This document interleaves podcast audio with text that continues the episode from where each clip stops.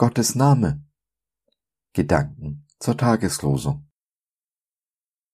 Du sollst den Namen des Herrn, deines Gottes, nicht missbrauchen. 2. Mose 20, Vers 7a.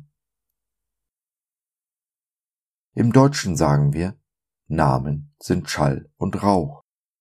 Das sieht das Judentum völlig anders und die Bibel und Jesus sind jüdisch.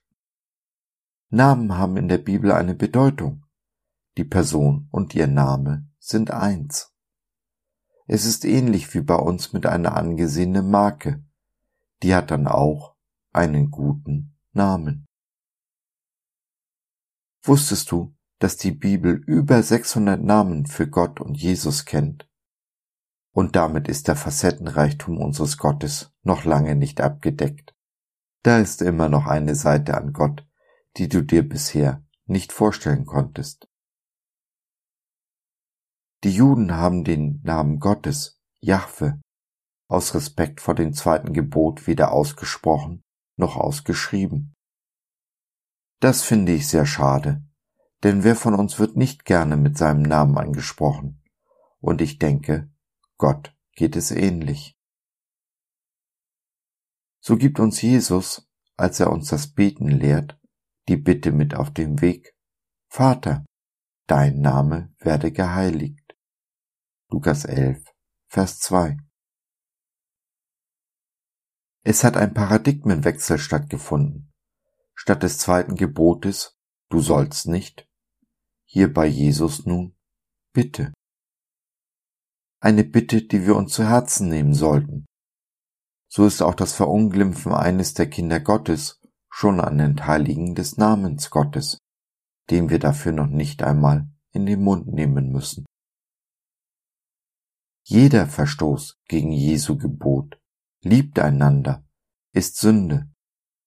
Es ist sogar die einzige Sünde, denn das Gesetz Christi ist das einzige Gebot, das Jesus uns, seinen Freunden, mit auf den Weg gegeben hat. Und so kann man im Umkehrschluss sagen, jedes Mal, wenn wir Liebe üben, erfüllen wir Jesu und unsere Bitte im Vater unser. Dabei geht es nicht darum, die zu lieben, die mich lieben, die so denken, fühlen, aussehen und handeln wie ich. Das tue nicht nur ich fast instinktiv, sondern wohl fast jeder Mensch auf dieser Welt, auch die schlimmsten Sünder. Gottes Namen heiligen wir also dann, wenn wir denen Liebe erweisen, die sonst keiner sieht und liebt, die vom Rest der Welt mit Füßen getreten werden. Genauso haben es die ersten Christen gehalten. Sie haben ausgesetzte Kinder bei sich aufgenommen, Seuchenopfer gepflegt und sich der Ausgestoßenen angenommen. Genau damit haben sie das fürchterliche, brutale und menschenverachtende römische Reich in die Knie gezwungen. Handeln wir heute genauso, bringen wir die fürchterliche und brutale Menschenverachtung unserer Tage, das Ich zuerst, zu Fall. In Demut achte einer den anderen höher als sich selbst. Philippa 2, Vers 3b.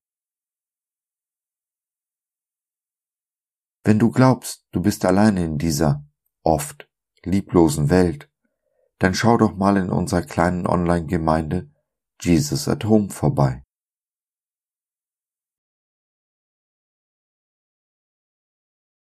So, das war's für heute. Danke, dass du dir die Zeit genommen hast. Wir hoffen, wir konnten deinen Geist anregen und du konntest etwas für dich mitnehmen. Wenn du in unsere Community Jesus at Home reinschnuppern möchtest, Fragen, Anregungen und oder Kritik hast, dann besuch uns doch im Web www.gott.biz. Hier findest du nicht nur Gemeinschaft, Menschen, die den Glauben leben und mit dir teilen wollen, sondern auch viel Interessantes rund um den Glauben. So zum Beispiel unsere Galerie mit vielen mutmachenden Karten wenn dir die eine oder andere gefällt, schicken wir sie dir gerne zu. Kostenfrei natürlich. Also, schau rein, lass von dir hören. Wir würden uns sehr freuen. Bis dahin, alles Liebe. Dein Josef.